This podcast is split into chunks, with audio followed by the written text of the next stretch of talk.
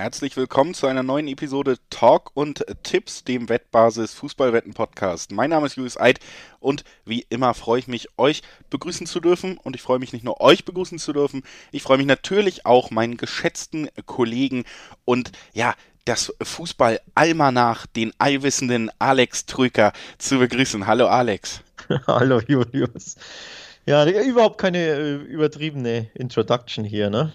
Nee, auch nicht ironisch gemeint natürlich von dir. Ich versuche einfach die Stimmung direkt äh, hoch anzusetzen, damit wir dann ja. jetzt eine sehr schöne Stunde vor uns haben. Und dann haben wir tatsächlich vor uns, wir reden nämlich über das Fußballwochenende an diesem Donnerstag äh, und es steht wirklich eine Menge auf dem Programm. In der Liga gibt es einige spannende, hochklassige Spiele, also in der Bundesliga, aber auch in den internationalen Ligen. Wir blicken nach England und wir blicken nach Spanien, haben wir ein paar ja, Finalgeneralproben und wir haben natürlich in Spanien den immer noch sehr spannenden Spitzenkampf. Also da gibt es einiges zu besprechen. Bevor wir das tun, aber noch ein paar organisatorische Hinweise. Erstens, Sportwetten sind ab 18 nicht für Minderjährige gedacht und die Quoten, die wir hier im Podcast nennen, die können sich immer noch ändern. Diese Angaben sind also alle ohne Gewähr und eben auch wichtig, Wetten kann Spaß, aber auch süchtig machen. Und wenn der Spaß beim Wetten bei euch vorbei ist, wenn es ernsthaft zum Problem wird, dann könnt ihr euch natürlich auch an die Wettbasis wenden, wenn ihr Hilfe bekommen wollt, sei es per Mail oder per Live-Chat oder ihr guckt zum Beispiel mal auf spielen-mit-verantwortung.de vorbei.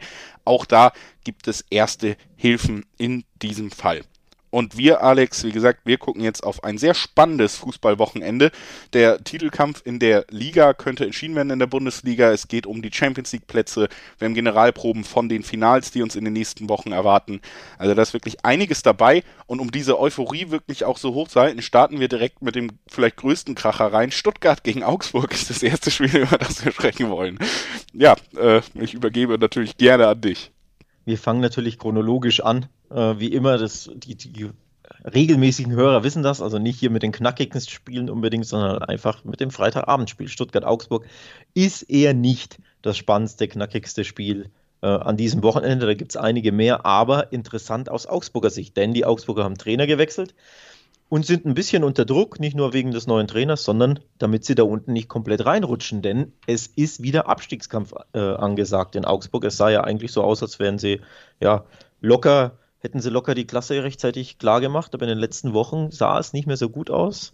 Und jetzt haben sie ein bisschen Angst, da noch reinzurutschen. Von daher ist da schon auch einiges geboten bei diesem Freitagabendspiel. Ja, wir haben ja öfter schon auch so ein bisschen Augsburg und Bremen zusammen in einen Topf geworfen hier, was so die Spielausrichtung angeht und auch die Position in der Liga. Also, dass man sich irgendwie dann doch mit sehr pragmatischem Fußball, sage ich mal, im nettesten Sinne irgendwie die Punkte geholt hat, um dann nicht direkt was mit dem Abstiegskampf zu tun zu haben.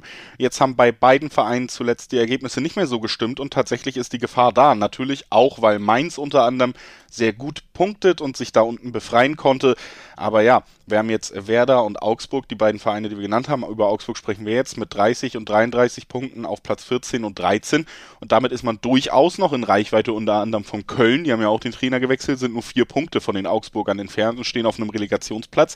Also eine Gefahr ist auf jeden Fall da. Augsburg, ähm, Weinziel, jetzt der neue Trainer, nachdem Heiko Herrlich entlassen wurde, hat sich so ein bisschen angedeutet, weil selbst als die Ergebnisse gestimmt haben, wie gesagt, war man, glaube ich, wenig mit der Spielweise zufrieden, verständlicherweise. Es hat sich immer so angedeutet, dass der jetzt äh, nicht komplett kritik, äh, kritikfrei arbeiten kann, Heiko Herrlich. Und jetzt haben die Ergebnisse eben, wie gesagt, auch nicht gestimmt. In den letzten vier Spielen drei Niederlagen, ein Unentschieden. Und damit gab es dann eben auch den Grund zu sagen, wir ziehen jetzt die Reißleine. Vor allen Dingen denke ich auch, weil man sich dann eben mit Weinziel einig war, ein bekanntes Gesicht zurückholen konnte, der ja durchaus für einige Erfolge auch mit Augsburg stand. Ne? War mit Augsburg in der Euroleague unterwegs, unter anderem, ich glaube, der größte Vereinserfolg, den Augsburg je vorzuweisen hatte, hat auch mehrfach die Klasse gehalten mit den Augsburgern, also ist ein bekanntes Gesicht, hatte natürlich jetzt zum Beispiel bei den Schalkern nicht so einen schönen Auftritt, obwohl man im Nachhinein sagen muss, er ist nicht mit Schalke abgestiegen, hat mit dieser Saison nichts zu tun. Also da ging es ja noch deutlich weiter nach unten, nachdem er gegangen ist. Trotzdem auch Weinziel jetzt nicht der Trainer, der direkten Tiki-Taka-Ansatz verspricht. Also auch da ein Trainer, den man aus den unteren Tabellenbereichen kennt und der mit solchen Mannschaften umzugehen weiß. Ich kann mir aber schon vorstellen, dass dieser Impuls, den Augsburg hier gesetzt hat, tatsächlich zum richtigen Zeitpunkt kommt. Vor allen Dingen, weil Stuttgart ähm, als Gegner ja auch überhaupt nicht gut drauf ist im Moment. Ne? Also ich war tatsächlich ein bisschen überrascht dann wieder in der Vorbereitung nach dieser einen Woche Pause, wenn du dann siehst, schon wir haben viermal in Folge jetzt in der Liga verloren. Das ist die schlechteste Phase in deren ganzer Saison. Also ich glaube, bei Stuttgart ist es so ein bisschen so, Ziel erreicht. Wir werden nicht absteigen nach dem Aufstieg. Das ist schon gut für uns. Da sind wir zufrieden mit. Damit werden wir wahrscheinlich nichts mehr zu tun haben. Und jetzt geht vielleicht auch so ein bisschen die Puste aus hinten raus. Ja, beide Mannschaften nicht gut drauf. Also nicht nur die Stuttgarter haben vier in Folge verloren. Die Augsburger haben vier Spiele nicht gewonnen. Drei Niederlagen gab es und ein 0-0 gegen Bielefeld. Also beide so ein bisschen äh, ne, im, im freien Fall, könnte man so ein bisschen sagen. Bei Augsburg natürlich interessant äh, äh, ist die Frage, setzt direkt dieser Trainerwechseleffekt ein? Und das ist ja immer, wenn du einen Trainer tauscht, ähm, ja, die, die, die Frage, die man sich stellt. Und das Spannende an, an der Mannschaft, wenn man die beobachtet, wirst du da irgendwie eine Reaktion sehen. Also auf dem Platz vom Spielerischen her, vom Taktischen her und natürlich aus Augsburger Sicht im besten Falle vom Ergebnis her. Und dadurch, wie du schon sagst, kommt Stuttgart, die eben nicht gut drauf sind, durchaus gelegen, könnte ich mir vorstellen, äh, in diesem, in diesem Schwaben-Derby. Da könnte ich mir vorstellen, dass, dass die, ähm, der FCA da durchaus was holt, mindestens einen Punkt, vielleicht sogar mehr, wer weiß. Denn nochmal, die Stuttgarter nicht gut drauf. Der Grund ist da eigentlich ziemlich offensichtlich die Ausfälle der, der Offensivspieler. Ne? Silas, ähm, Kreuzbandriss. Ähm, Nico Gonzalez hatte ja zweimal äh, eine Muskelverletzung in Folge. Das sind einfach enorm wichtige Offensivspieler, die dieser jungen, unerfahrenen Mannschaft halt sehr viel gegeben haben die ganze Saison. Und ohne diese Spieler merkst du halt, wie du schon sagst, der Mannschaft geht ein bisschen die Luft aus. Von daher erwarte ich tatsächlich ein spannendes Spiel am Freitagabend mit ungewissem Ausgang. Also für mich ist der Ausgang gar nicht so ungewiss. Ich tippe tatsächlich im ersten Spiel auf den Sieg Augsburg. Ich äh, glaube, der Trainereffekt zündet. Mutig. Ich glaube auch, Augsburg ist vom Kader her besser als das, was der Herrlich-Fußball vermuten hat lassen. Also mit, mit Richter, mit Jago, mit Vargas hat Augsburg tatsächlich im Gegensatz zu anderen Bundesligamannschaften, die teilweise sogar über ihnen stehen mittlerweile in der Tabelle, tatsächlich durchaus mehrere spannende und sehr gute Fußballer in ihren Reihen. Und ich glaube, dass äh, Weinziel zumindest gegen sehr formschwache Stuttgarter, das haben wir ja auch angesprochen, tatsächlich diesen Trainereffekt jetzt erstmal nutzen kann. Und dieser Punktgewinn wird dann wahrscheinlich ja sogar auch schon reichen für den Klassenerhalt. Wie es dann weitergeht in der nächsten Saison, das werden wir gucken. Aber ich glaube, sehr wichtige drei Punkte stehen für Augsburg auf dem Programm. Und das eben beziffert mit einer 3-7er Quote. Da ähm, habe ich mich dann mal entschlossen, heute riskant vielleicht, aber trotzdem auch doch überzeugt von meiner Meinung, in diesen Podcast reinzustarten. Ja, absolut riskant. Tatsächlich. Augsburg übrigens tut sich auswärts enorm schwer, Tore zu schießen. Siege haben sie immerhin vier. Das sind aber auch nur drei Mannschaften schwächer, ähm, aber nur zwölf Gegen äh, Tore in, in 15 Auswärtsspielen. Also der FCA ist halt einfach unter Herrlich immer sehr, sehr defensiv aufgetreten, wollte wirklich kontern, aber auch das konnten sie ja nicht immer sehr sonderlich erfolgreich. Also es war schon immer sehr, sehr bieder. Da bin ich gespannt, ob zumindest beim Umschaltspiel sich da was ergeben wird, ob es da den äh, ja, qualitativen Sprung nach vorne gibt. Den Auswärtssieg kann ich mir ehrlich gesagt nicht vorstellen. Das, das kommt mir too much ähm, oder ist mir too much. Das wäre, glaube ich, Wäre natürlich ein Riesenerfolg für Weinziel, ein absoluter Traumstart natürlich, würde auch sicherlich bedeuten, dass der FCA direkt gesichert ist. Aber ich kann es ich kann's nicht sehen. Also unentschieden ist für mich das höchste der Gefühle. Da gibt es eine 360. Die Quoten finde ich ziemlich cool. Sind natürlich Standard. Unentschieden Quoten, aber ein Unentschieden kann ich mir gut vorstellen, eben weil der VfB so schlecht drauf ist zuletzt. Wer an den Stuttgarter Sieg denkt, findet übrigens auch nette Zweierquoten wieder. Du weißt, sobald die 2 da vorne ist, dann werde ich hellhörig. Also ich kann mir eher vorstellen, unentschieden, Heimsieg Stuttgart, doppelte Chance bringt eine 1,30. Die ist natürlich nicht sonderlich lukrativ, aber einen Auswärtssieg sehe ich ehrlich gesagt wirklich nicht. Tja, da werden wir uns nochmal nach dem Wochenende unterhalten müssen, wer dann ja, hier absolut. bei diesem Tipp äh, richtig lag. Und äh, ich würde sagen, wir gehen direkt mal einen Schritt weiter. Und jetzt kommt tatsächlich das erste große Spiel dieses Spieltags. Wie gesagt, ich bin tatsächlich ja ein bisschen freudig erregt gewesen vor äh, der Aufnahme dieses äh, Podcasts, denn es gibt ja wirklich richtig viele, fünf an der Zahl heute, so würde ich zumindest zusammenfassen, wirklich große Spiele zu besprechen. Das ja. erste ist die Generalprobe für das ähm, DFB-Pokalfinale. Dortmund empfängt Leipzig, das werden wir auch im Finale sehen, das wissen wir seit dem letzten Wochenende.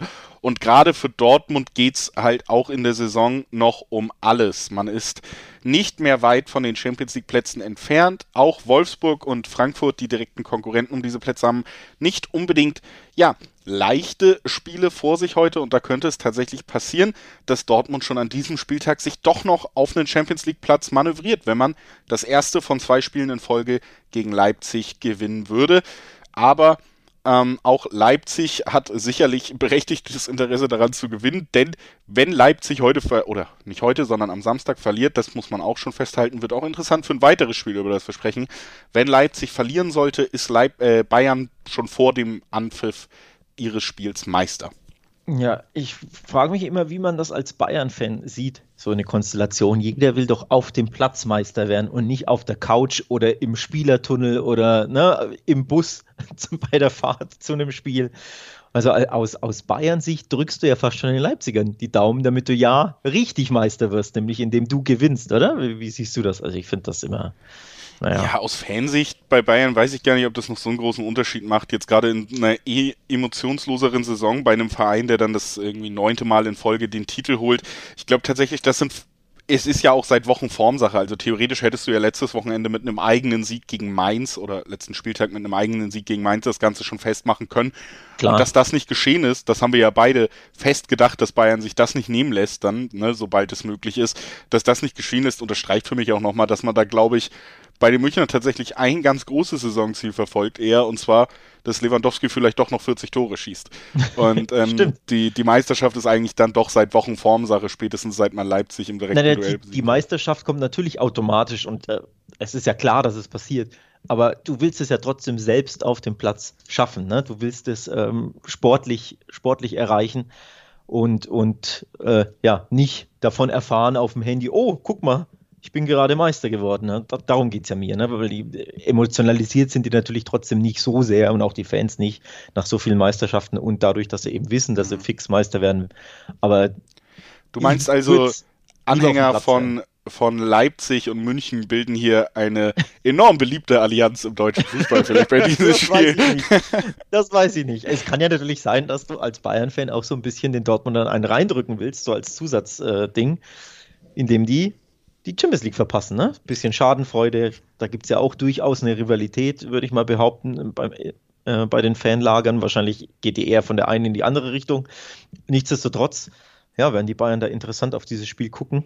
Und interessant darauf gucken oder spannend äh, finden wir es natürlich auch, denn für den BVB erneut ein absolutes Endspiel, würde ich mal sagen. Ja. Also wenn sie das nicht gewinnen und die Konkurrenz Frankfurt-Wolfsburg siegt, ja, könntest du fast schon gut bei Champions League sagen. Es war auf Von jeden daher. Fall ja sowieso, wir haben es auch schon gesagt, Dortmund muss eigentlich jedes Spiel in dieser Saison noch gewinnen und dann haben sie meiner Meinung nach tatsächlich auch eine realistische Chance auf die Champions League, weil ich glaube schon, dass einer der beiden Vereine vor ihnen nochmal liegen lassen wird.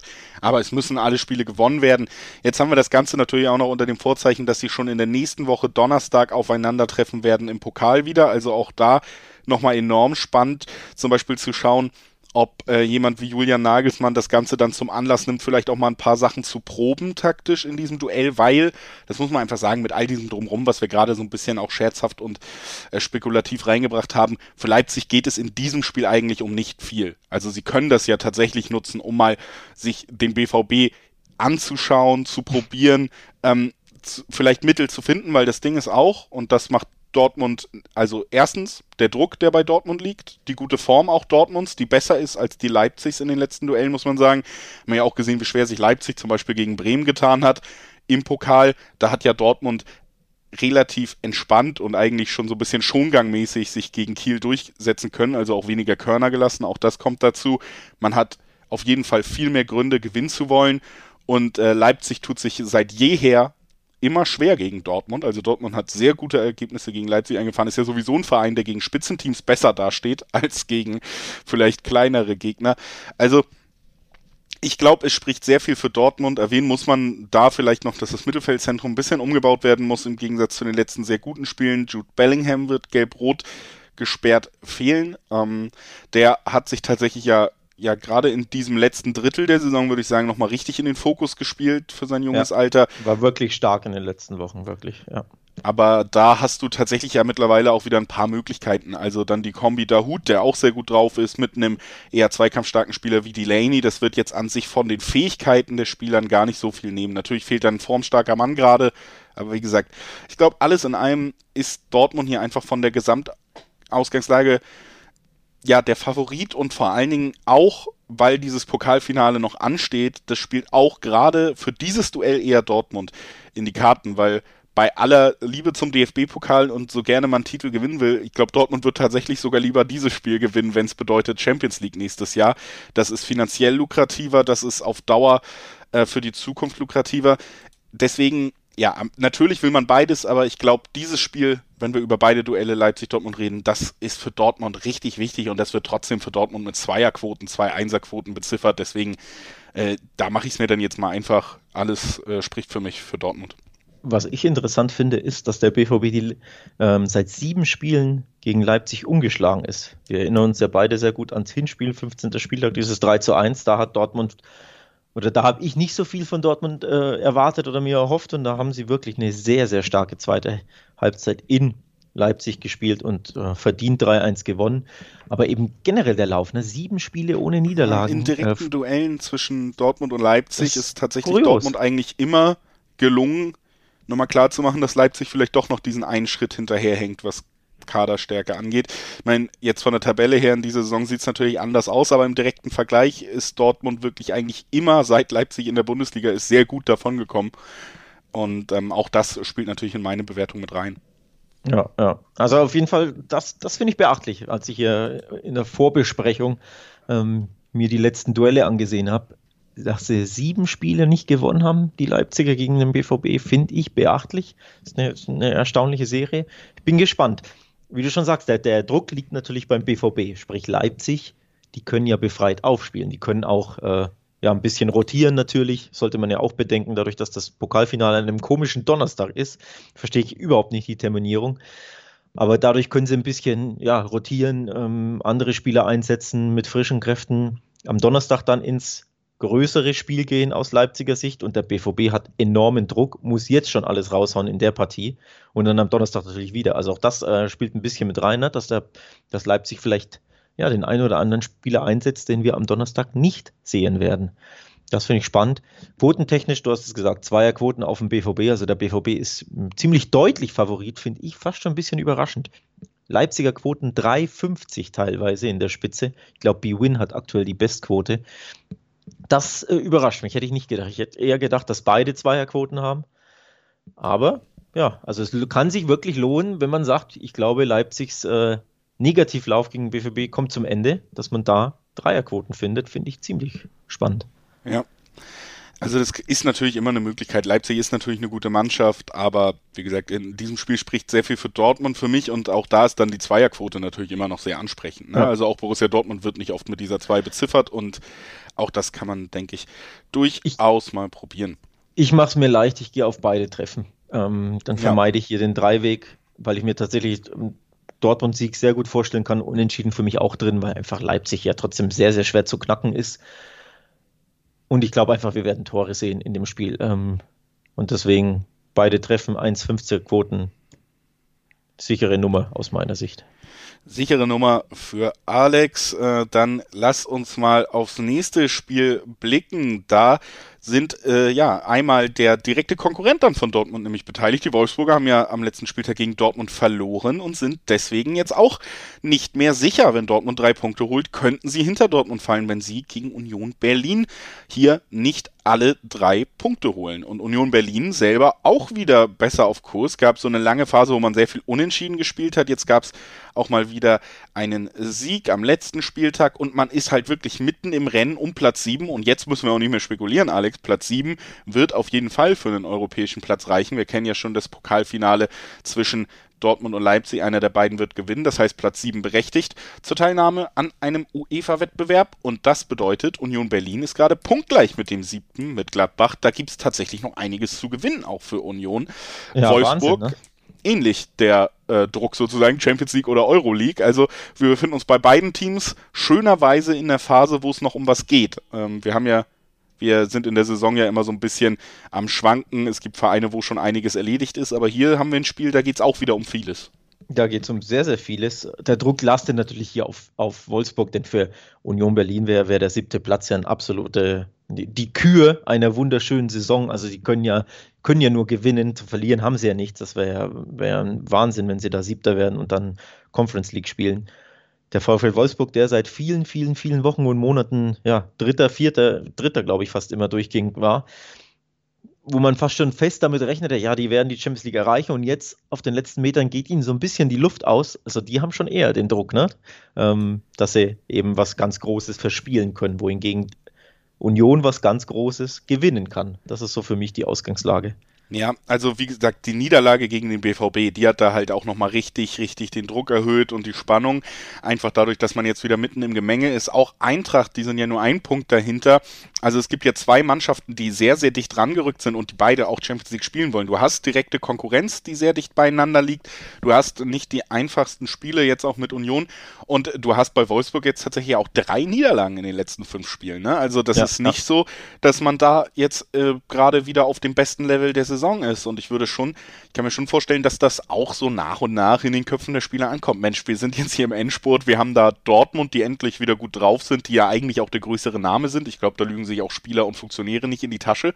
Gerade wenn man dann im direkten Duell selbst in Überzahl äh, gegen Dortmund verliert da, da wird man sich schon seine Gedanken machen. Und ähm, jetzt Union, die haben natürlich immer bewiesen, seit sie in der Bundesliga sind, dass sie auch ein sehr unangenehmer Gegner sein können. Also um das mal jetzt äh, direkt aufs Spiel runterzubrechen. Ich glaube, wir müssen hier kein Fußballfest erwarten. Beide Mannschaften werden, weil es eben für beide um so viel geht, ähnlich wie bei Finals, erstmal tatsächlich ein bisschen abwartender agieren, vor allen Dingen, weil beide Mannschaften eben auch Stärken in der Defensive haben. Das sind ja beides Mannschaften, die sich auf die Hintermannschaft verlassen können. Das sind beides Mannschaften, die sagen können, wir starten jetzt erstmal solide rein, gucken uns an, was der Gegner macht. Und deswegen glaube ich, das wird ein Spiel mit einer relativ langen Abtastphase, bis dann Wolfsburg irgendwann das Risiko erhöhen muss, weil eben auch bei einem Punkt könnte ihre ja, wenn Dortmund gewinnt, Wolfsburg holt einen Punkt, dann ist das Torverhältnis der Dortmunder besser und Dortmund ist an Wolfsburg vorbeigezogen. Also Wolfsburg braucht tatsächlich auch diesen Sieg.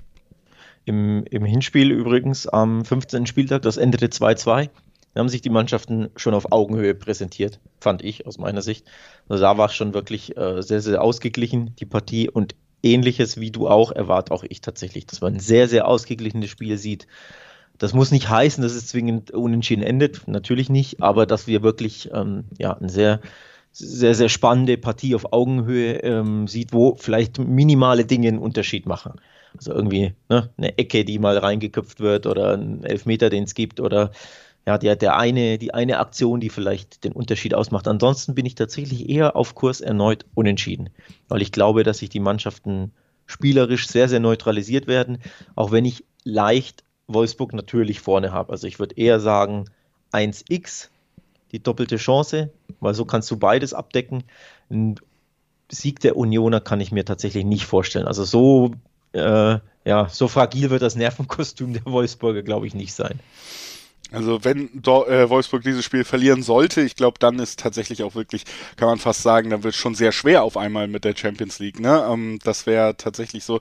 Ich äh, würde einfach mal mich äh, deinem Tipp auf ein mögliches Unentschieden so ein bisschen anschließen wollen, indem ich einfach sage, ich glaube, es wird eng und ich glaube, es werden nicht unwahrscheinlich viele Tore fallen. Wenn wir sagen unter 2,5 Tore in diesem Duell, dann haben wir da immer noch zwei äh, Zweierquoten, also Zweierquoten und das ist natürlich eigentlich eine ordentliche Sache dafür, dass da trotzdem noch zwei Tore fallen können. Wir sagen, es wird ein langes Abwarten, vielleicht ein Standardtor, vielleicht kann der Gegner dann auch noch wieder ausgleichen, dann sind wir wieder beim 1-1 unentschieden.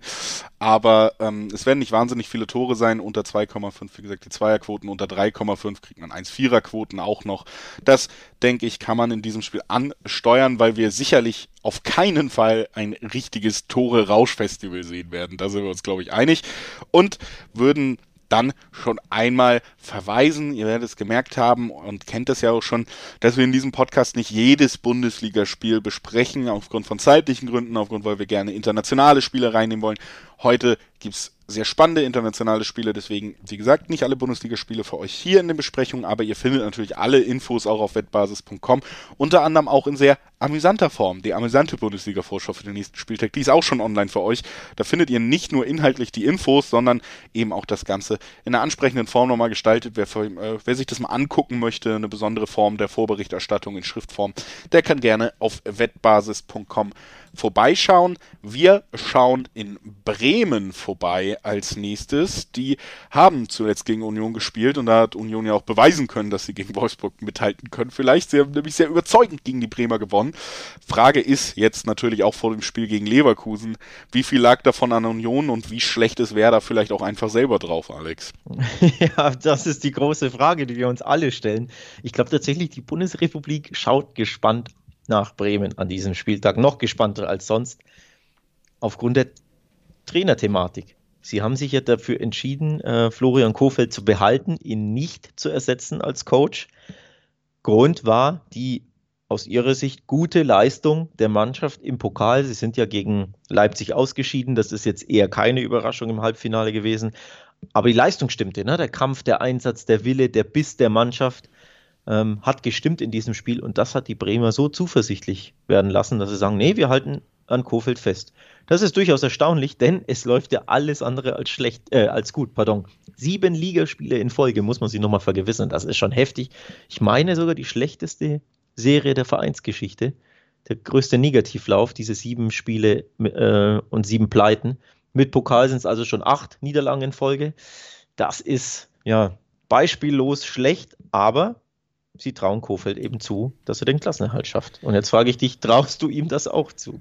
Ich finde das ganz schwer auf diese Person Florian Kofeld irgendwie das wirklich richtig runterzubrechen, weil es ist auch einfach Fakt ähm, für mich, wenn du dieses Pokalspiel gesehen hast. Erstens, die Leistung war gut, aber wenn du gesehen hast, wie der Trainer mit den Spielern interagiert, wenn du dann ja auch die Möglichkeit hast, bei Verlängerung die Ansprache ans Team zu sehen, wie das Team reagiert, wie man miteinander interagiert, dann würde ich zumindest den Punkt mitgehen, dass er die Mannschaft nicht verloren hat an diesem Punkt.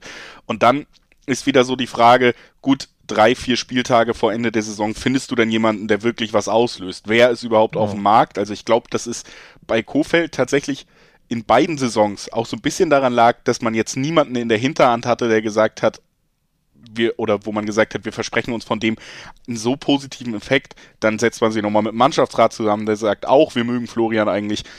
Deswegen, ich kann das alles, ich kann das alles irgendwie noch nachvollziehen, dass man am Trainer festhält.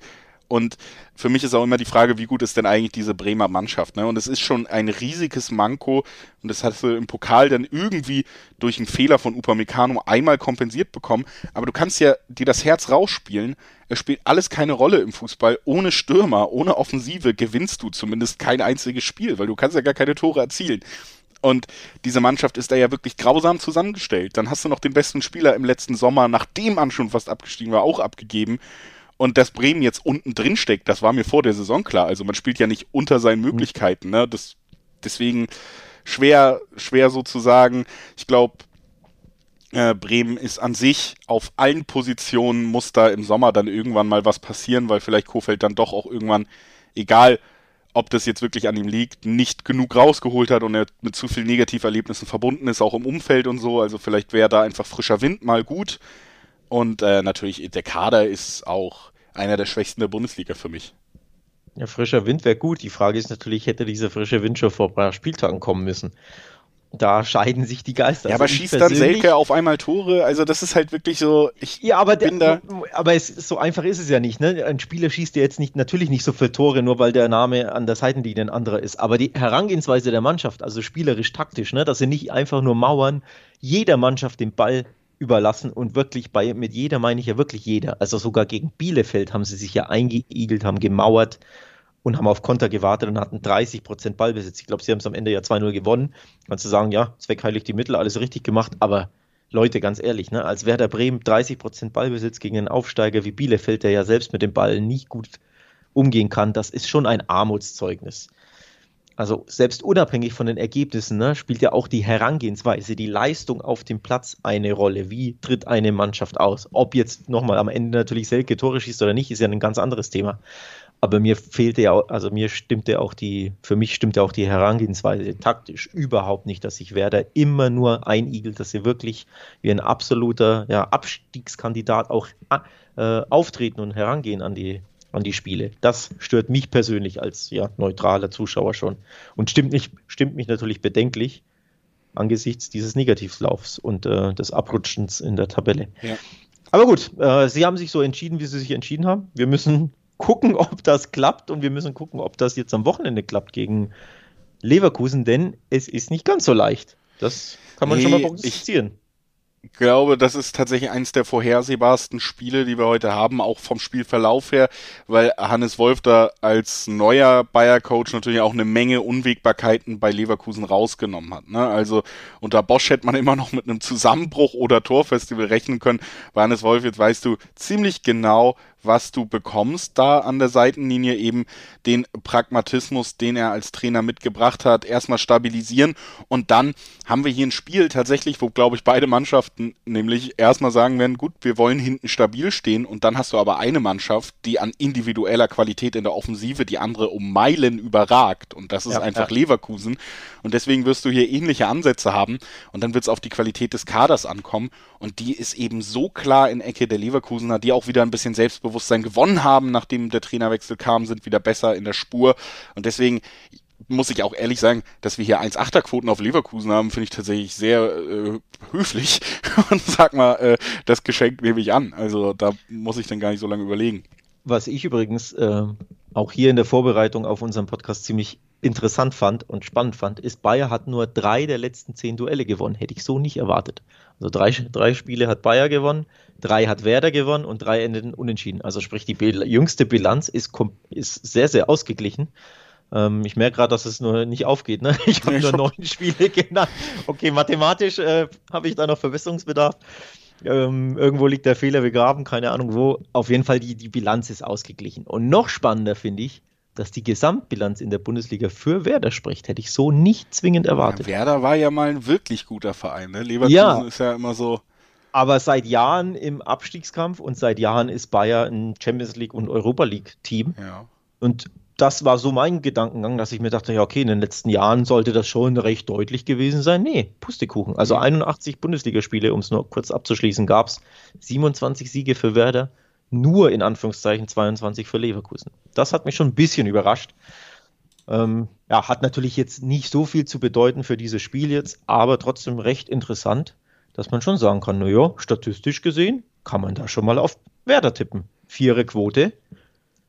Trainerbehaltungseffekt. Äh, ja, der Trainer wurde behalten. Es gibt einen, einen Effekt, kein Trainerwechseleffekt, sondern ein Trainerverbleibeffekt. Äh, Bei 4er, 450er Quoten schon lukrativ. So. Ja, aber äh, da muss man glaube ich schon sagen, also für risikofreudige Leute gedacht, diese, dieser Ansatz. Ne? Also Oder für Leute, die sagen, hey, dieser Pokalauftritt hat mich überzeugt, Werder kann mithalten gegen bessere Mannschaften. Ja, das traue ich ihnen ja? sogar zu. Ich sehe nur nicht, dass sie ein Tor mehr als der Gegner schießen. Das ist halt die ganz große Schwäche. Ne? Also ein Unentschieden dann vielleicht für mich sogar noch naheliegender als irgendwie ein Werder-Sieg aber lass uns mal von Bayer zu Bayern kommen. Und äh, da haben wir ja das nächste große Duell heute. Ich habe gesagt, fünf sind es an der Zahl für mich, so wirklich, die richtig spannend sind. Zum zweiten kommen wir, das zweite in Deutschland. Bayern gegen Gladbach, die alten Rivalen treffen aufeinander. Wir haben schon drüber geredet, Bayern könnte schon vor Anpfiff, weil es ist das 18:30-Spiel am Samstag, Bayern könnte schon vor Anpfiff Meister sein. Und das könnte natürlich durchaus auch dann den Spielverlauf beeinflussen, Alex. Ja, absolut. Vor allem für die Bayern geht es ja dann, also es geht ja eh schon eigentlich um nichts mehr, natürlich um, um den Sieg der Meisterschaft, aber den werden sie ja so oder so holen. Ne? So, also Druck haben sie ja gar keinen. Und vielleicht sind sie es ja dann schon sogar und dann sind die Gedanken ja, ja nicht mehr ganz so fokussiert, sollten sie wirklich als Meister ähm, den Kickoff erleben. Und die Gladbacher, die haben ein bisschen Druck, denn die wollen unbedingt äh, mindestens Siebter werden. Sechster können sie ja auch noch werden sprich, die wollen europäisch spielen, ja, da täte ein Sieg gut beim vielleicht Sieges, Meistersiegestrunkenen FC Bayern. Ja, und auch das Hinspiel konnte man gewinnen aus Gladbacher Sicht. War ein guter Auftritt und man muss auch sagen, Gladbach ist ja wieder zurück in der Spur. Irgendwie ganz lustig. Man weiß nicht so richtig, hat es wirklich mit den Trainern zu tun, aber es ging so richtig los mit der Negativspirale, als Rose, Roses Abgang klar war und seit Hütter äh, verkündet wurde, dass er übernehmen wird und die Zukunft geklärt ist, läuft es wieder deutlich besser bei Gladbach. Also sie sind nicht in dieser Negativspirale mehr, in der sie zwischenzeitlich waren, sind wieder in besserer Verfassung. Bayern, wie gesagt, hat wir haben auch schon viel zu diesem Spiel gesagt, was wichtig ist. Ne? Wir haben über Union und damit eben über den direkten Kampf mit Gladbach um den siebten Platz erstmal gesprochen.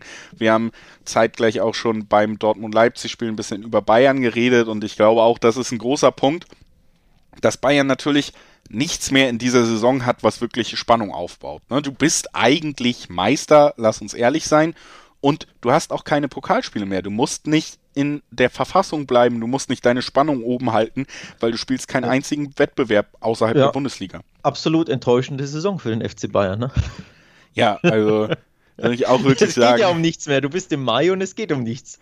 So. Ja, ich glaube, da wäre auch jeder jeder andere Fan eines anderen Vereins wäre natürlich enttäuscht, wenn man nur mit der Meisterschaft aus dieser Saison ja, geht. Absolut, ne? absolut, ja, ja. Also ich glaube ja. tatsächlich, es ist ein Spiel, was sehr offen ist. Man sollte hier Bayern nicht zu hoch favorisieren. Das hast du, wie gesagt, auch schon gegen Mainz gesehen. Es gibt äußere Einflüsse, die dafür äh, die nahelegen, dass wir hier jetzt nicht die besten Leistungen der Münchner nochmal sehen werden, weil sie einfach eben nicht mehr müssen. Und das wissen wir nun wirklich auch. Am besten sind die Bayern, wenn sie wirklich müssen. Und das ist nun mal nicht der Fall. Dass sie dann auch mal gerne liegen lassen in den letzten Jahren, nicht mehr ganz so dominant sind wie um die ja, erste Hälfte der 2010er. Das äh, hat man hat man schon öfter gesehen.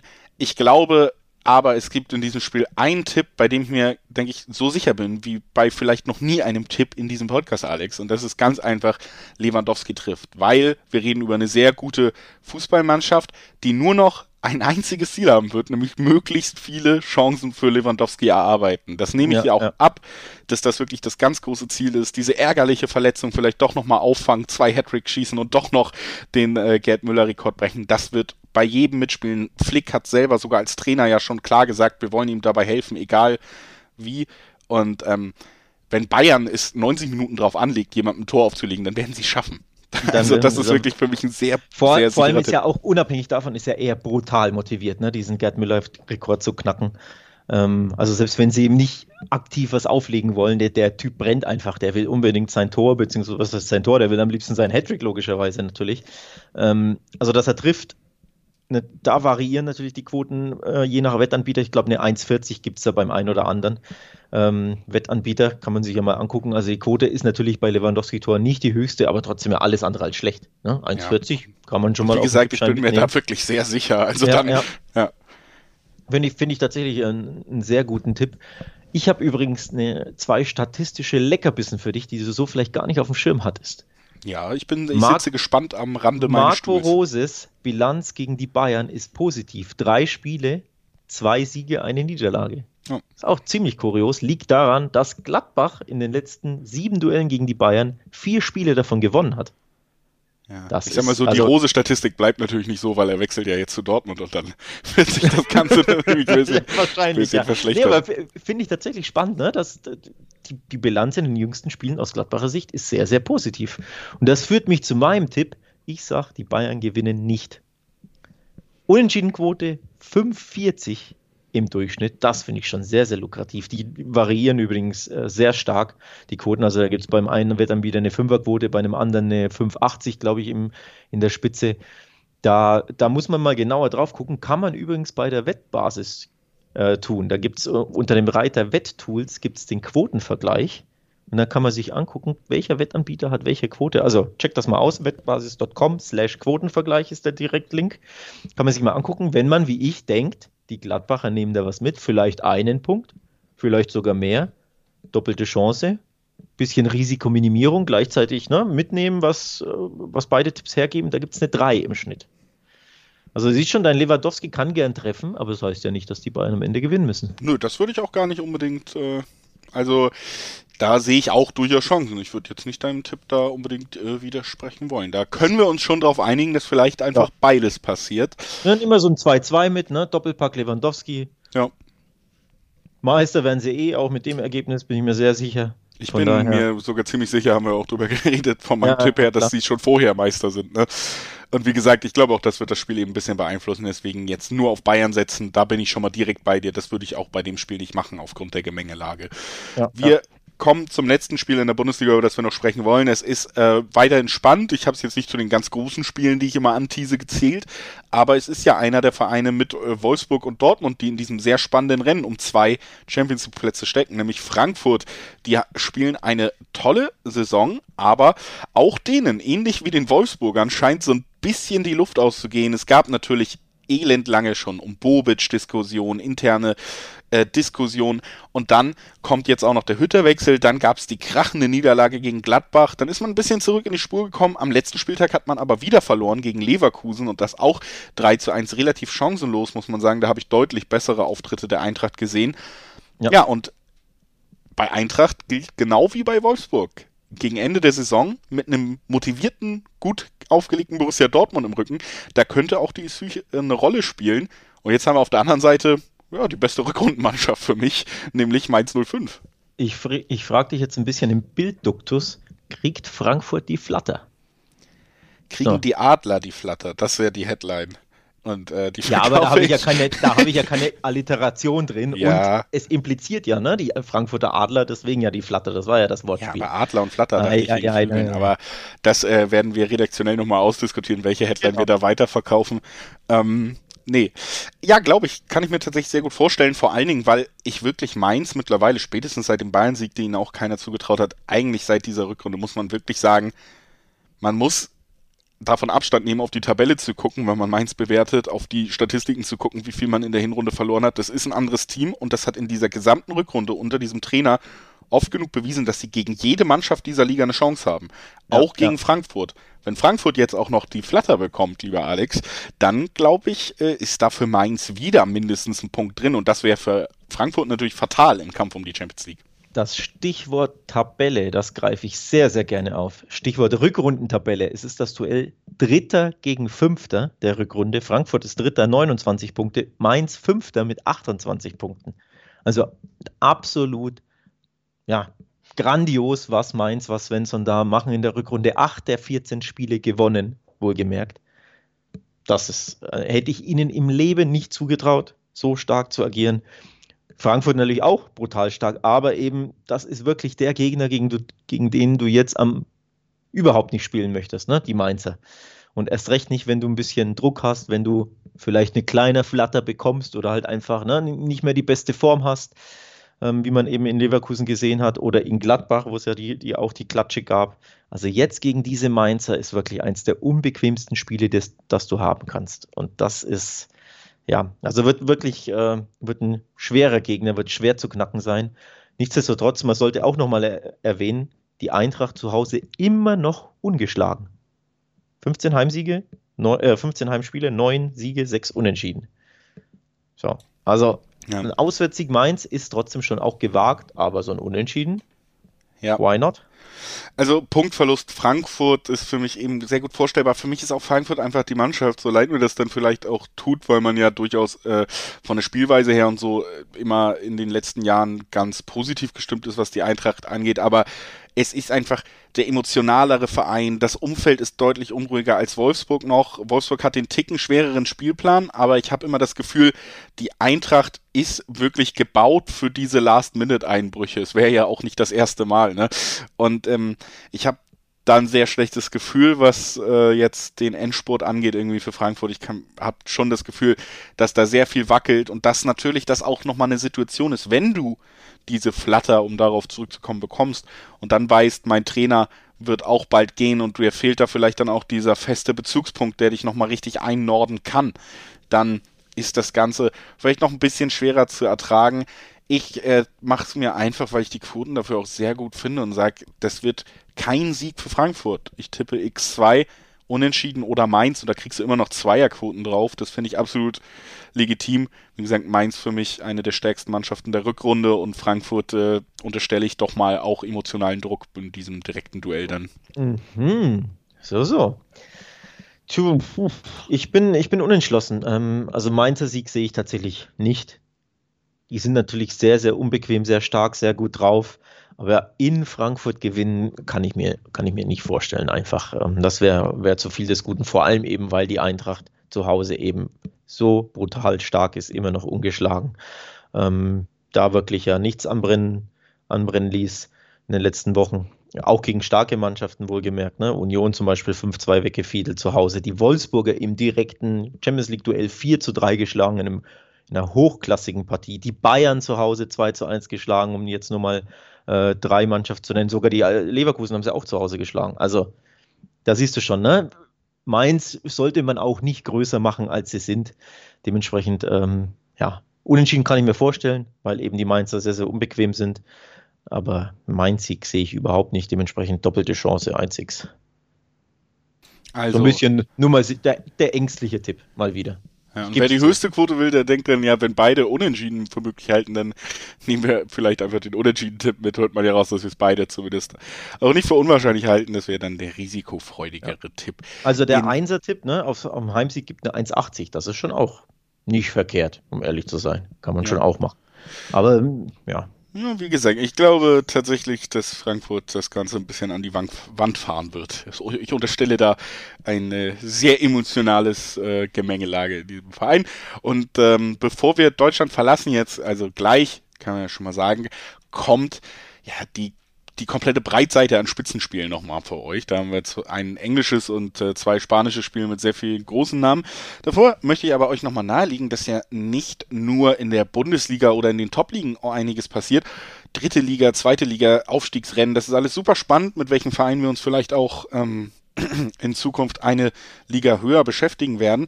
Und zum Beispiel zum Aufstiegsrennen in der dritten Liga, da gibt es noch einen sehr schönen Artikel auf wettbasis.com. Auch das möchte ich euch nochmal nahelegen. Ist nämlich tatsächlich sehr spannend. Traditionsreiche Vereine, die da zurück in eine der beiden oberen Ligen kehren können. Also schaut da gerne vorbei. Wir gehen nach England zur nächsten Generalprobe. Wie gesagt, der rote Faden in dieser Folge so ein bisschen auch die äh, beiden Generalproben für große Finals größer als der DFB-Pokal. Wahrscheinlich kann man sich darauf einigen. Die Champions League, da werden wir ein englisches Duell sehen und die Generalprobe jetzt Manchester City gegen Chelsea. Namentlich laut diesem Podcast das unattraktivste Finale, was wir uns vorstellen konnten. Und jetzt wird es auch noch kurz vorher in der Liga gespielt, aber naja.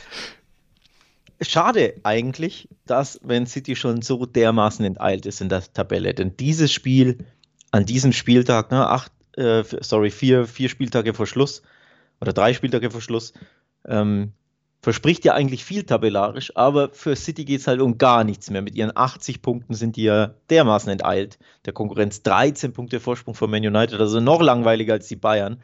Ähm, leider die englische Tabelle, aber für Chelsea natürlich geht es schon um sehr, sehr viel, denn die wollen natürlich ihren Champions League Platz verteidigen, ihren Platz 4 oder Platz 3 erreichen und sie haben nur drei Punkte Vorsprung auf West Ham.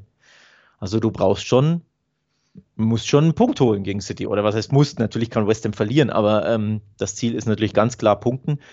Das Spiel ist ja brutal spannend, aber eben leider aus City-Sicht ja, geht es halt wirklich um überhaupt gar nichts, außer ein bisschen den Rivalen vom Champions League-Finale kennenlernen. Ja, wie wir es auch bei Dortmund Leipzig gesagt haben, die Ausgangslage in den Ligen, die legt dann immer nahe, dass eine Mannschaft da deutlich mehr Stakes noch hat, um die sie irgendwie antreten wird. Und das bedeutet dann auch hier, dass wir vielleicht bei City ein bisschen mehr Rotation sehen werden. Du hast ja jetzt auch Champions League gespielt, du wirst wahrscheinlich auch mal wieder, also obwohl es ja fast schon scheint, als wäre das Tischtuch komplett zerschnitten, aber Spieler wie Sterling und so sollten vielleicht doch mal wieder ein bisschen Spielzeit bekommen, wenn du sie nicht komplett vergraulen willst.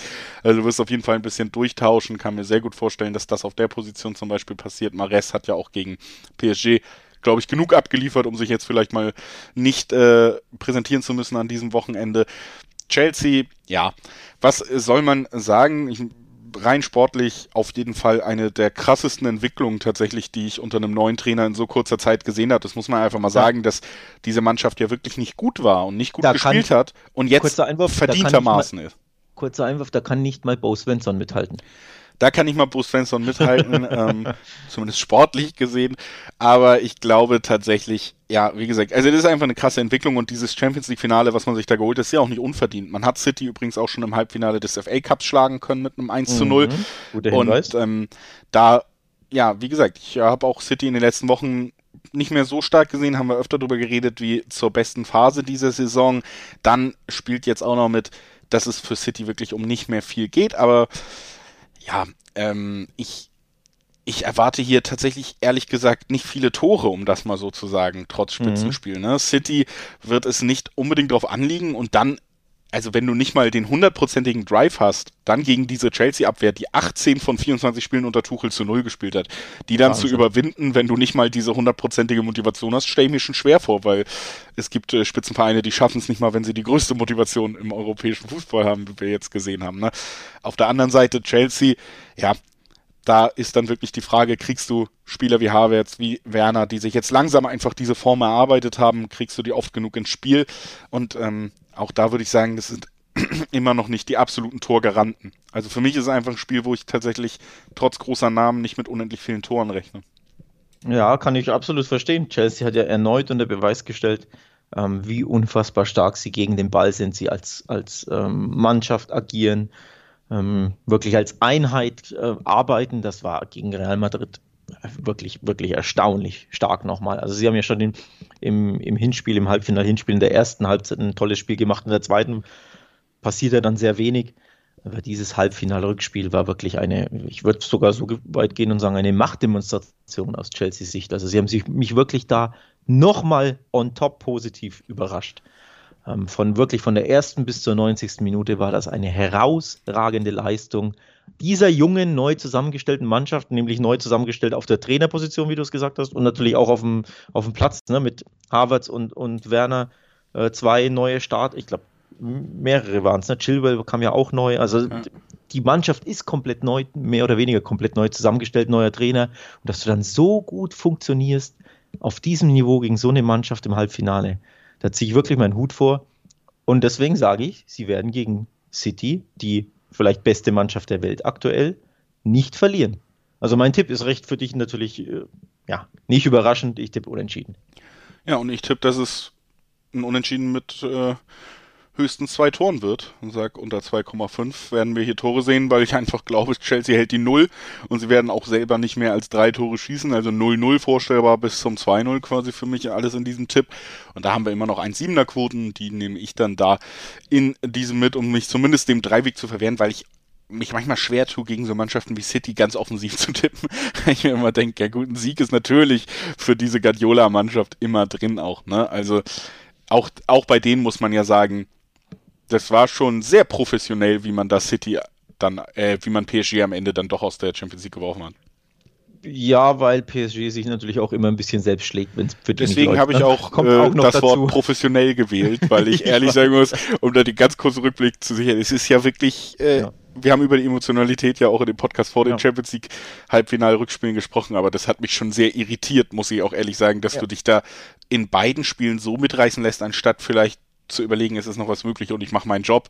Das ist sehr selten auf diesem Niveau, sage ich mal. Ne? Gerade wenn wir jetzt über so Kontrollfreaks in Anführungszeichen sprechen, wie Guardiola und Tuchel, die jetzt gegeneinander spielen. Wenn sich eine dieser Mannschaften so gerieren würden, dann würde ich die, egal welchen Trainer auf beiden Seiten, ich glaube, die würden das nicht so mitmachen wie Pochettino, der jetzt noch sagt, ey, wir wurden unfair behandelt, ich muss mich nochmal weiter auf die Seite meiner Spieler schlagen. Ich glaube, das wäre bei Pep und Tuchel eine andere Geschichte. Weiß ich nicht. Ähm, ja, spekulativ, keine Ahnung. Um, um zum Spiel nochmal zu kommen, ich untermauere meinen, meinen Unentschieden-Tipp übrigens mit zwei Dingen. Zum einen gab es seit elf Spielen in diesem Duell kein Unentschieden mehr. Das ist auch ein bisschen erstaunlich für mich. Ne? Deswegen, allein das ist ein Grund mal wieder, dass ein Unentschieden mal wieder fällig wird. Ne? Äh, sieben Siege gab es für City in den elf Spielen und vier für Chelsea. Kann es einfach mal wieder ein Remis äh, oder wird es mal wieder Zeit für ein Remis? Das ist der eine Grund. Und der andere Grund ist eben, Chelsea ist brutal schwer zu schlagen, brutal schwer zu knacken. City ist die stärkste Mannschaft der Liga ohne Wenn und Aber. Für City geht es aber halt einfach um nichts mehr. Und Chelsea, glaube ich, wird mit seinem Punkt sehr, sehr zufrieden sein angesichts der Tabellensituation. Drei Punkte Vorsprung vor West Ham. Ich glaube, die, die werden natürlich nicht auf Teufel komm raus da irgendwie auf, auf Sieg spielen, sondern die sind sehr zufrieden mit ihrem 0-0-1-1. City kann damit auch hervorragend leben und deswegen ist das dann mein Tipp am Ende. Ja kann ich auf jeden Fall sehr gut nachvollziehen. Damit haben wir die zweite große Generalprobe und kommen jetzt zu den spanischen Spitzenspielen. Es ist, ja, Alex, äh, wage ich mich mal ein bisschen vor, aber ich sage vielleicht das spannendste Wochenende seit Jahren in La Liga, ja. was uns erwartet. Ich werde jetzt nervös. Aktuell live quasi in diesem Podcast. Ähm, jetzt, wo wir über diese Kracherspiele sprechen, Barcelona gegen Atletico und Real Madrid gegen Sevilla, diese Titelentscheidungskracher, geht auch mein Puls in die Höhe. Also das ist ja tatsächlich ein Wochenende kurz vor Saisonende, was man sich, glaube ich, in vielen Ligen auch seit Jahren wünscht. Also dass du wirklich nicht nur eine spannende Konstellation in der Tabelle hast, sondern dass du relativ kurz vor Ende der Saison auch noch äh, die ersten vier dann gegeneinander im, im Spielplan stehen hast. Also der dritte Barca punktgleich mit dem zweiten Real Madrid. Zwei Punkte hinterm ersten, spielen ja jetzt aber gegen Atletico. Die sind im Moment die ersten. Also Barca kann am Tabellenersten vorbeiziehen, genauso wie es Real Madrid dann, wenn Barca gewinnen sollte, natürlich auch immer noch tun kann, weiterhin punktgleich bleiben kann, wenn sie gegen Sevilla gewinnen. Die sind aber Vierter, die spielen ja auch eine sehr gute Saison. Also es sind die vier besten Mannschaften des Landes in einem in Spielen an einem Spieltag, wo sehr viel auf dem Spiel steht, weil der zwei, äh, der erste, wie gesagt, nur zwei Punkte von Barca und Real ähm, entfernt ist. Wir haben das deswegen auch beide Spiele reingenommen, kommen jetzt mal ein bisschen wieder von Spiel zu Spiel zurück, wo wir das Setting klar gemacht haben. Zuerst gucken wir auf das noch größere Duell, würde ich sagen, von außen betrachtet, Barca gegen Atletico. Da konnte Simeone ja tatsächlich in der Hinrunde Ungeahntes schaffen, ne? ja, ungeahntes Schaffen. Endlich den FC Barcelona besiegt. Es war die, ähm, also Atletico hat 1-0 gewonnen zu Hause im, im Wanda Metropolitano. In der Hinrunde, es war der erste Sieg Simeones, erste Ligasieg Simeones als Trainer von Atletico Madrid im 18. Anlauf. Das muss man sich mal vorstellen. Der hat es 18 Mal in Folge nicht geschafft, Barca zu schlagen in der Liga. Absoluter Wahnsinn.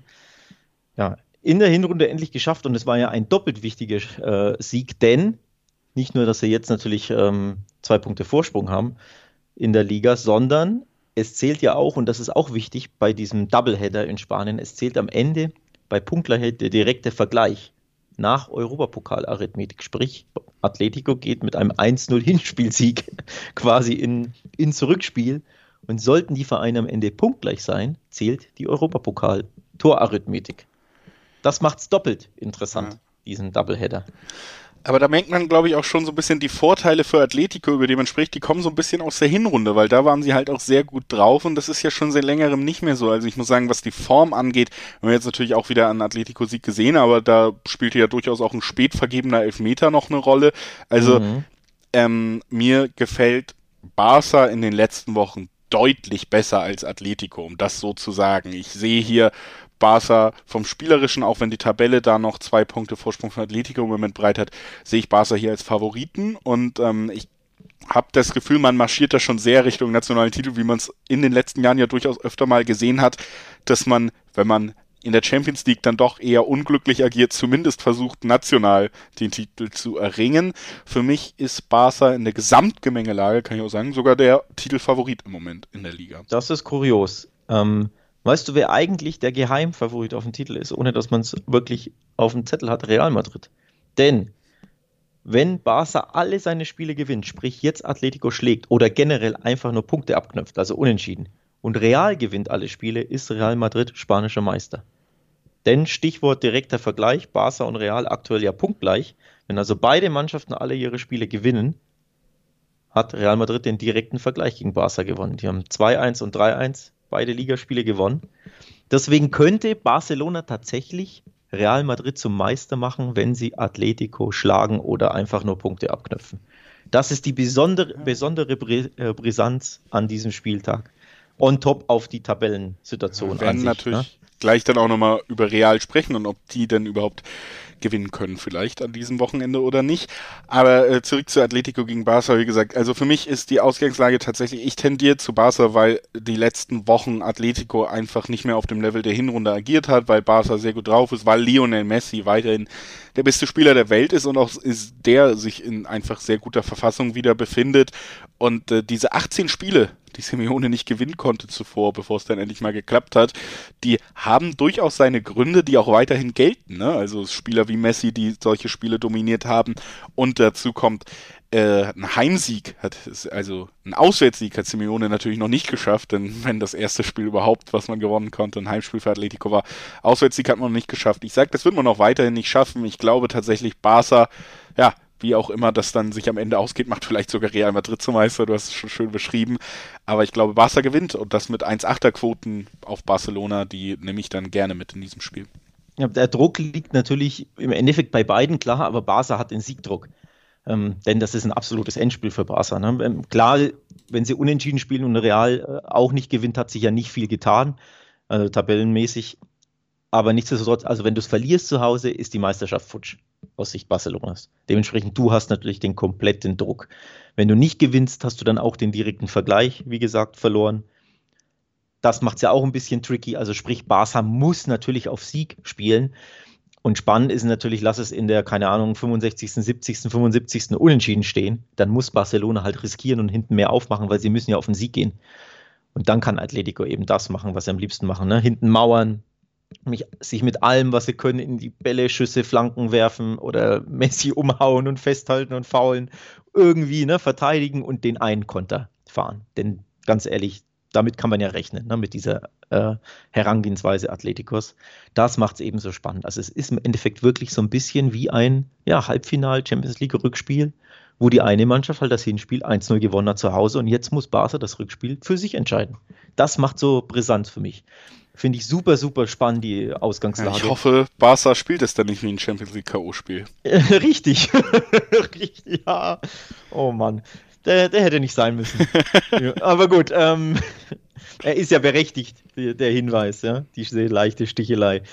Ähm, das macht es eben, wie gesagt, so spannend, auch aus Atletico-Sicht, denn im Endeffekt ist ja ein Unentschieden für Atletico ja auch zu wenig, wenn du eben glaubst, dass Real danach gewinnt. Weil dann hast du ja, dann ist ja diese Tabellenführung sogar futsch. Also das macht es ja so spannend. Eigentlich können sich ja beide Mannschaften das Remis nicht erlauben, ne? aber gleichzeitig Atletico wird ja nicht auf Sieg spielen im Nou. Also gar taktisch gesehen, vom, vom, von der Herangehensweise, von der taktischen, super spannend. Dementsprechend auch super schwer zu tippen, gebe ich auch ganz ehrlich zu. Also ein Atletico-Sieg kann ich mir auch nicht vorstellen, aber ein Unentschieden ist doch absolut drin, denke ich. Ja, auch das äh, durchaus eine Möglichkeit. Und äh, dann lass uns nochmal schnell die, die Überleitung direkt mitnehmen, ob Real Madrid gewinnt. Das ist ja das zweite spannende Spiel. Der äh, zweite gegen den vierten Real Madrid gegen Sevilla. Sevilla muss man sagen, das Ganze hätte ja noch spannender sein können, wenn ja. am letzten Wochenende Sevilla nicht überraschend gegen Bilbao verloren hätte. Dann hätten sie jetzt drei Punkte mehr auf dem Konto und wären auch nur ein Punkt von Barca und Real weg. Und damit hätten wir dann einen Vierer-Titelkampf tatsächlich in dieser Gegenüberstellung gehabt. Da ist Sevilla schon so ein bisschen jetzt leider am letzten Wochenende rausgeflogen. Und das ist für mich vielleicht auch so der Punkt, warum ich stärker dazu tendiere, dass Real hier gute Siegchancen hat. Weil ähm, Real mir eigentlich ja in den letzten Spielen, wir haben auch schon vor Champions League und so drüber gesprochen, mich nicht wirklich überzeugen konnte. Ich hätte gedacht, wenn Sevilla selber noch so viel zu gewinnen hat, dann ist das mhm. ein Spiel, wo ich Sevilla alles zutraue. Ähm, zumindest das Unentschieden wieder sehr gut für möglich auch gehalten hatte hinten raus. Aber Sevilla, da ist jetzt natürlich durch diesen, diese Niederlage irgendwie der Endspurt die Luft raus. Und ich glaube, das wird man leider auch in diesem Spiel merken. Zusätzlich hat Real ja spätestens unter der Woche jetzt erfahren müssen, es gibt nur noch einen Titel, um den wir spielen können. Also das macht dies äh, Ganze natürlich auch nochmal relevanter für alle Beteiligten. Deswegen, ja, das ist für mich eigentlich schon alles, was für mich reicht, um zu sagen, Zweierquote auf Real, da tendiere ich zu bei dem Spiel. Ja, Zweierquote in der Spitze ist wirklich tasty, muss man echt sagen. Bekommt man auch nie alle Tage bei einem Realheimspiel. Ähm, Wird es wahrscheinlich so, keine Ahnung, zwei, dreimal in der Saison maximal geben.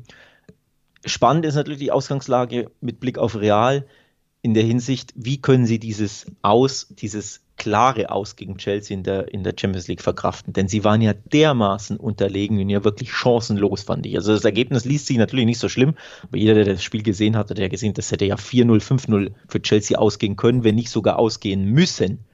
Das kommt ja auch nicht alle Tage, nicht mal alle Schaltjahre vor, dass Real in so einem wichtigen äh, Champions League-Spiel dermaßen chancenlos und unterlegen ist. Ähm, und da ist eben, wie gesagt, sie waren so schwach, dass man sich die Frage stellen muss, ja, schaffen sie jetzt drei Tage später den Turnaround, den Hebel umzustellen, ne? diese, diese Enttäuschung komplett, komplett äh, auszublenden und direkt wieder Fokus an Sevilla müssen wir schlagen. Oder nimmt dich das eben mit? Denn ich glaube, Hazard hat es nicht so mitgenommen. Ja, stimmt. Der ist, äh, der wird eher locker an die Sache rangehen. Wahrscheinlich. So locker, wie er auch die Niederlage hingenommen hat nach dem Spielschluss, befürchte ich, ja. Dem, dem war zum Feixen und Lachen zumute, ja, überraschenderweise. Nee, also das ist so, so die, die spannende Frage. Ne? Für Sevilla natürlich, also aus, aus neutraler Sicht bitter, dass Sevilla dieses Spiel gegen Athletic Bilbao verloren hat, denn sonst wäre es ein absoluter Vierkampf. So geht es für Sevilla im Endeffekt um nichts mehr. Sie sind safe Vierter, sie können nicht mehr die Meisterschaft gewinnen. Ähm, also da müssten ja die absoluten Wunder passieren. Dementsprechend, sie sind da oben raus. Aber du kannst natürlich argumentieren, ja, okay, sie haben jetzt keinen Druck. Also den Druck hatte Sevilla gegen Atletico. Mit Druck ne, ist es nicht immer leicht zu spielen. Jetzt hat quasi Real den Druck und Sevilla nicht mehr. So kann man es auch sehen. Ja. Ja, ich kann mir, wie gesagt, einfach nicht vorstellen, dass man jetzt innerhalb von einer Woche dann quasi beide Titelchancen so ein bisschen an die Wand führt bei Real. Dafür fand ich sie dann ja, sind sie doch noch zu souverän, wenn es irgendwie, also ist meine Einschätzung jetzt von außen und gerade dann in der Kombi, eben wie du auch gesagt hast, ist einfach eine Zweierquote im Bernabeu auf Real, das ist, äh, ist natürlich eine schöne Sache. Das nimmt man mit, ne? Ja. Das kann ich absolut verstehen. Kann ich absolut verstehen. Ich kann mir das, also ein Sevilla-Sieg auch hier, das finde ich zu krass, das äh, finde ich schwer vorstellbar aber sie sind halt unfassbar schwer zu schlagen. Sie sind wirklich, also vor dieser Niederlage, dieser überraschenden gegen Bilbao, die aber auch in der Schlussminute kam, muss man dazu sagen, haben sie äh, fünf Spiele in Folge gewonnen und waren sieben Spiele ungeschlagen bei sechs Siegen. Also Sevilla war richtig, richtig gut drauf. Und dann eben mussten sie Gas geben, sie mussten gewinnen gegen, gegen Athletik und haben sich, glaube ich, auskontern lassen in der 89., 91., irgendwie sowas. Also das ist so der Kontext. Ne?